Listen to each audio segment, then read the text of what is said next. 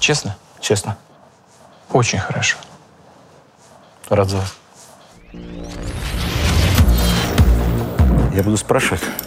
Вы, надеюсь, отвечать? Я постараюсь. Какие вопросы будут? Нам с вами предстоит сегодня нетривиальная задача. Тем, на самом деле, 20. 20, потому что 20 лет, как вы во власти, на вершине власти. Потому что 20-й год – символика коньяка. Но все-таки не будем забывать, что 4 года я был председателем правительства, а не президентом.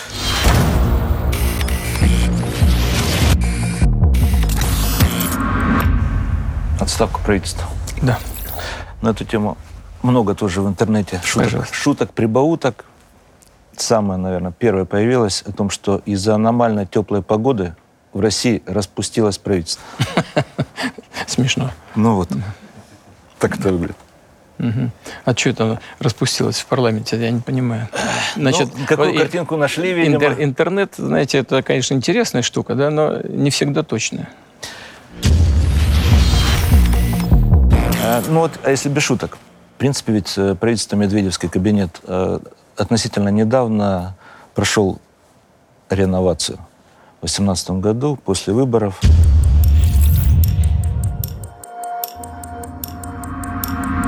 Часть ушла, там, Дворкович, Шувалов, там, Мень, а, не к ночи помянут Абызов. Люди начали работать. Что случилось такого за полтора года, что надо было их Ну, могло, Зачистить. во-первых, могло случиться больше Так. за, за эти полтора-два года. Во-вторых, все-таки прежний состав, он действительно немало сделал с точки зрения подготовки основного этапа реализации национальных проектов.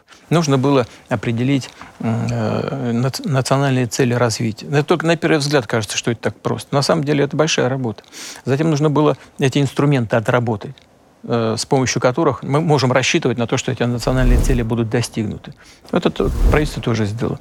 Но у меня возникла внутренняя убежденность в том, что здесь, конечно, м, по многим ключевым направлениям должны появиться э, люди с современной такой подготовкой и настроенностью на конечный результат по некоторым ключевым э, элементам развития. Но хочу э, обратить ваше внимание еще на то, что у нас э, в значительной степени костяк и остался. У нас часть людей из администрации, в том числе те, которые готовили национальные проекты напрямую, они перешли в правительство. Я считал, что это чрезвычайно важно.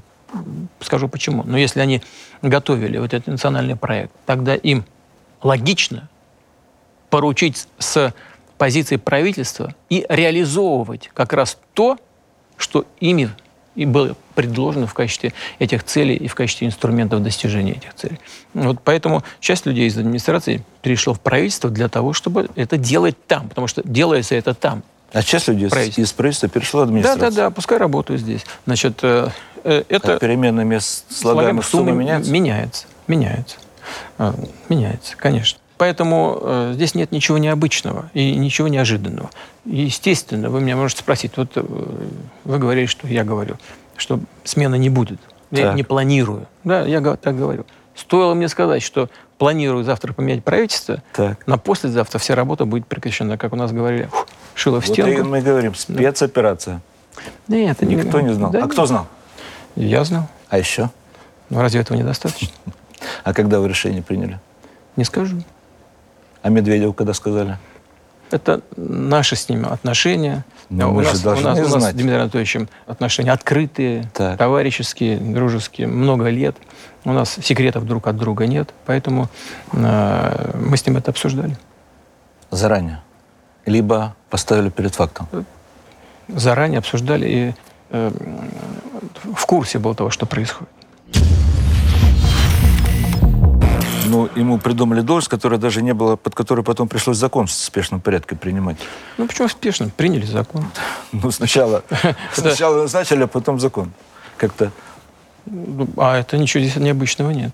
Если что-то не отрегулировано в законе, Так. то в соответствии с действующим э, у нас основным законом страны э, президент имеет право своим указом этот э, люк в законодательстве заполнить, а потом э, принимается в качестве закона. Это нормальная практика, у здесь нет ничего необычного.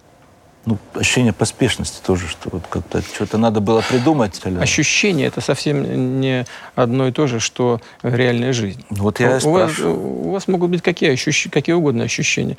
А, Может быть температура, как вы чувствуете себя, а может не быть. А на самом деле нужно градусник поставить, и так, так градусник скажет, есть у вас температура или нет. Поэтому а, здесь нет ничего необычного. Э, Повторяю, во-первых, юридическая практика такая. Так. Если люк в законодательстве есть, указ президента, а потом это имплементируется в законе. А насколько? Это, подождите секундочку, Да. это первое. А второе, а, а зачем с такими вопросами тянуть? Что поменяет? Ра- Разве, разве лучше э, было бы, если с точки, с точки зрения вот, э, тех, кто как бы не понимает, что происходит, или, или э, как-то критически к этому относится, разве лучше было бы отправить правительство в отставку, а потом полгода его формировать? Вы представляете, что начнется в стране?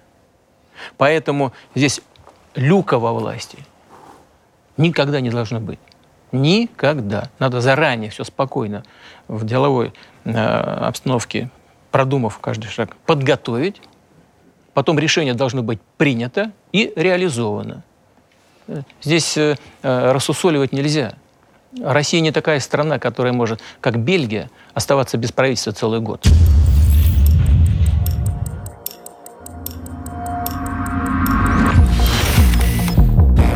Про новое правительство это другая тема. Я все-таки хочу со старым. Э, Жириновский предложил назвать должность зампреда э, Совбеза вице-президентом. По номиналу это так? Нет. Значит, потому что э, вице-президент – это тот человек, который заменяет президента во всей совокупности Так. его прав и обязанностей. Мы ввели должность заместителя председателя Совета Безопасности. Президент является председателем Совета Безопасности. Вот по этой линии работы у меня появился заместитель. По этой линии работы. Как опять шутят в интернете, распалась связь имен. Да ничего не распалось. Мы как, Тандем. мы как, мы как работали, так и работаем с Дмитрием Анатольевичем. Он поменял да, э, направление своей деятельности, это правда. Но это тоже естественно. По поводу выбора нового э, Да. премьера. А кто был в шорт-листе? Ну, я могу Называли Мишустина, Собянина, что у вас лежало два указа, Ми- ми- и вы ми- до последнего решали. э, Мишустина никто не называл, кроме меня. Я могу вам сказать, что было три кандидата. Три. Да, мне было предложено три кандидатуры. Если не четыре, четыре даже. Но Мишустина среди них не было. То есть это было ваше. Мое. А чем вы руководствовались? Личными и деловыми качествами Михаила Владимировича.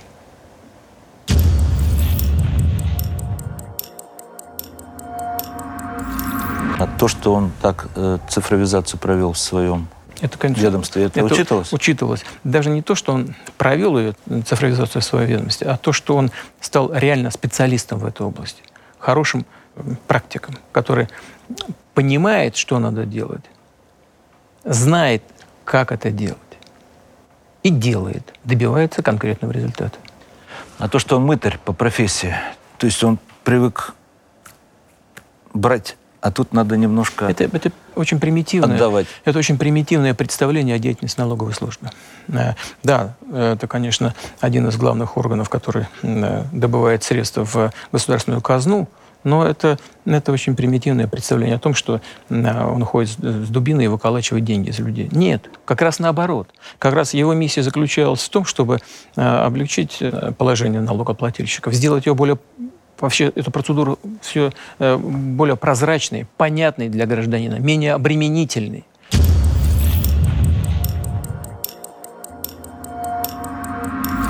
И честный человек, который э, понимает, что он платит налоги э, по-честному, в белую, вправе рассчитывать на то, чтобы дальше эти средства эффективным образом государством были потрачены. Но на первом этапе это не просто взять и выдрать деньги с человека. Это организовать работу таким образом, чтобы и налогоплательщику, и государству было комфортно друг с другом работать, и чтобы было понятно, как это организовано. Э, И любой человек мог это делать беспрепятственно без лишних, э, без лишних хлопот, без лишней нервотрепки и с тем, чтобы государство не подставляло его э, от раза к разу под какую-то статью. При формировании этой команды обратили внимание, во-первых, нарушили, вы нарушили или так это восприняли, по крайней мере, некоторые правила, которые следовали. То есть своих не сдавать, не доводить до отставок тех, кого критикует тот же интернет, общественное мнение. Тут получилось, что наиболее токсичные фигуры, которые подвергались наиболее острой критике э, в СМИ и там, в социальных сетях, они ушли, на их место пришли no-name, то есть люди, про которых надо искать информацию, то есть просто гуглить или ну, Яндекс. я подбирал не по э, критерию, согласно которому о людях ничего не известно, а по критериям их профессиональной пригодности. Как раз э, для меня, для Михаила Владимировича Мишустина, а эти люди как раз известны как хорошие специалисты. И в значительной степени я в этом смысле ориентировался на его мнение, именно на его. Были несколько кандидатов, когда я ну, даже сомневался, но Михаил Владимирович доказывал, что тот или иной человек на этом месте как раз будет наиболее востребован. Я с ним согласился, потому что, в конце концов, это он формирует свою команду, и а, от того, насколько она будет слаженно работать, будет зависеть конкретный конечный результат. А какой временной люфт у них есть? Ну, когда вы будете судить об их профпригодности? Нет никакого люфта. Это все люди, э, повторяю еще, грамотные, они все в материале, в теме. Многие из них э, так или иначе готовили те национальные проекты и работали над целями национального развития, что они полностью в материале. Там не, не, не может быть никакого люфта и никакого времени на раскачку.